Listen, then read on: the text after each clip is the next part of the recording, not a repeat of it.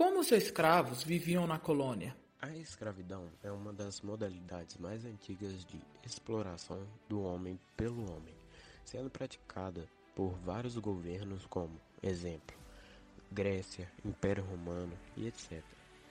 Ao longo do tempo foi adquirido características específicas de seu tempo. Na Idade Moderna, essa prática se caracterizou como base da economia de muitas regiões. O continente africano era o principal fornecedor de escravos desse período. Muitos cativos eram vendidos a comerciantes estrangeiros, gerando um lucrativo tráfico de escravos entre África e o resto do mundo, que era completamente controlado por Portugal. Esses escravos eram transportados em péssimas condições nos porões de navios negreiros e que tinham como principal destino as colônias europeias que estavam sob domínio português, em destaque o Brasil. As condições de ida eram precárias e desumanas. Os escravos eram tratados como mercadorias pelo comerciante português. Os escravos eram obrigados a trabalharem em fazendas de cana, de açúcar ou nas minas de ouro. Eram tratados de, da pior forma possível, trabalhavam de sol a sol, usavam trampos de roupa e uma alimentação de péssima qualidade. Passavam as noites nas senzalas acorrentados para evitar fugas. Eram constantemente castigados fisicamente, sendo açoite a punição mais comum no Brasil colônia.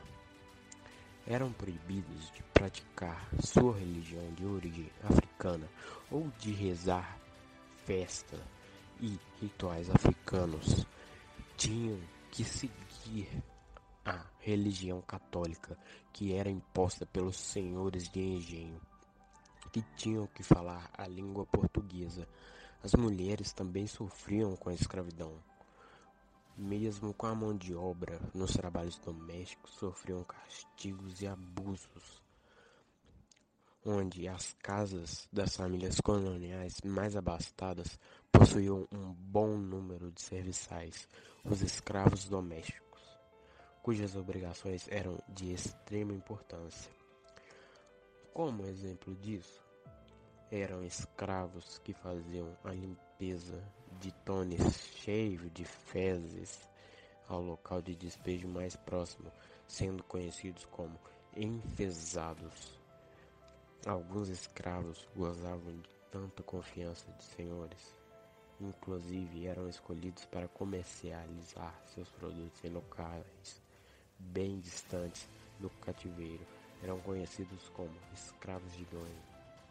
Essa autonomia era privilégio de poucos, mas, mesmo com toda imposição e restrição, não deixaram a cultura africana se apagar realizavam seus rituais escondidos, praticavam representações artísticas e até desenvolveram uma forma de lutar capoeira. Como eles chegavam na colônia? Os primeiros africanos começaram a chegar no Brasil por volta da década de 1550, inicialmente por meio do tráfico negreiro. Os portugueses desde o século XV possuíam feitorias na costa africana, mantinham relações com os povos africanos e realizavam a compra desses indivíduos para escravizá-los.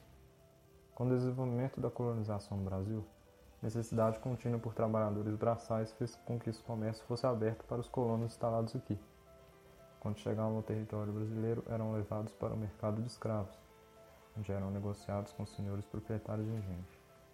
No Brasil colonial, os principais mercados de escravos se encontravam nas regiões litorâneas, principalmente na região Nordeste e Sudeste onde estavam os principais engenhos de açúcar. Nos mercados, os compradores examinavam escravos como se examinassem um objeto, uma mercadoria ou um animal. As principais observações que os compradores queriam verificar nos escravos eram a rigidez dos músculos. Olhavam também os dentes, os olhos, os ouvidos e solicitavam que os escravos saltassem e girassem para constatar suas condições de saúde. Além dessas observações, os compradores examinavam as partes íntimas dos escravos, a fim de constatar alguma doença. Geralmente os preços dos escravos eram altos, O valor variava de acordo com as condições físicas e de saúde de cada um, idade e sexo. Quando os escravos eram comprados no mercado, eles acompanhavam seus donos até a localidade onde iriam trabalhar, seja nos engenhos, nas minas, nas casas. E após a chegada ao local de trabalho, os escravos tinham seu corpo, seus corpos marcados com ferro em brasa, para a identificação de seus proprietários. Quais papéis sociais lhes eram imputados? Além da mão de obra, o escravo representava riqueza. Era uma mercadoria que, em caso de necessidade, podia ser vendida, alugada, doada e também leiloada. O escravo era visto na sociedade colonial também como símbolo de poder e prestígio dos senhores, cuja importância social era avaliada pelo número de escravos que possuíam. O escravo tornou-se a mão de obra fundamental nas plantações de cana, de tabaco, de algodão, nos engenhos e mais tarde nas vilas e cidades, nas minas e fazendas de gado. Que tipos de obrigações estavam sujeitos? Durante a fase inicial da colonização brasileira, a escravidão concentrava-se na mão de obra do indígena, a escravização do indígena aconteceu principalmente na extração do pau-brasil. Os historiadores citam alguns fatores para explicar a transição de uso do escravo indígena para o africano. O que contribuiu para essa transição era, portanto, a mortalidade e fuga dos indígenas e imposição comercial da metrópole pelo tráfico negreiro. Os escravos eram utilizados no mais diversos tipos de trabalho, com maior destaque para a utilização nos engenhos produtores de açúcar e nos centros de mineração a partir do século XVIII. O regime de escravidão no Brasil impunha ao africano e também ao indígena um regime de trabalho exaustivo e desumano. Além disso, os escravos eram mantidos em condições precárias, muitas vezes mal alimentados e vítimas dos mais variados tipos de violência. Isso motivou focos de resistência entre os escravos por meio de sabotagem e principalmente fuga. Que tipos de violências estavam submetidos? Segundo o professor de História do cursinho Oficina do Estudante, Marcos Vinícius de Moraes, dá uma aula sobre o controle do comportamento escravo. Segundo ele, a mais famosa política de dominação era a violência. No entanto, as punições do cotovelo para baixo, do joelho para baixo e no rosto estavam proibidas por ordenação real. Isso ocorria porque ferir o escravo nessas regiões poderia inviabilizá-lo ao trabalho, o que geraria prejuízo. Por isso, as punições eram dadas no peito, na coxa ou nas nádegas, sempre em um local específico das cidades coloniais, o Pelourinho. As punições eram públicas e ocorriam nos lugares mais movimentados da cidade. Os escravos com muitas cicatrizes valiam menos, pois isso representava que eles se rebelavam demais. Dentre as formas de punições, duas eram as mais comuns: o açoitamento público, para quem havia sido julgado e condenado, e o chicoteamento no calabouço, que substituiu o castigo privado. Os senhores tinham que pagar pelo serviço, não apenas pelos açoites e pelo tratamento médico subsequente, mas também por acomodação e alimentação. Quais estratégias adotaram para sobreviver? Os escravos utilizaram de estratégias de sobrevivência e usaram várias formas de resistir à escravidão e lutar por dignidade. A sua resistência tinha como grande objetivo a conquista da liberdade, mas também poderia buscar apenas impor limites ao excesso de tirania dos feitores e senhores. Esta resistência à escravidão por meio das revoltas não visava exclusivamente a acabar com o regime de escravidão, mas, dentro do cotidiano dos escravos, poderia ser utilizada como instrumento de barganha.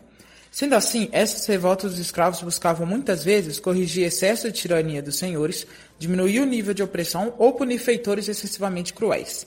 Entre as diferentes formas de resistência dos escravos podem ser mencionadas fugas coletivas ou individuais, as revoltas contra feitores e seus senhores, que poderiam não ter o assassinato deles, a recusa em trabalhar e a execução do trabalho de maneira inadequada. Alguns deles até se organizaram socialmente, constituindo famílias e laços de solidariedade.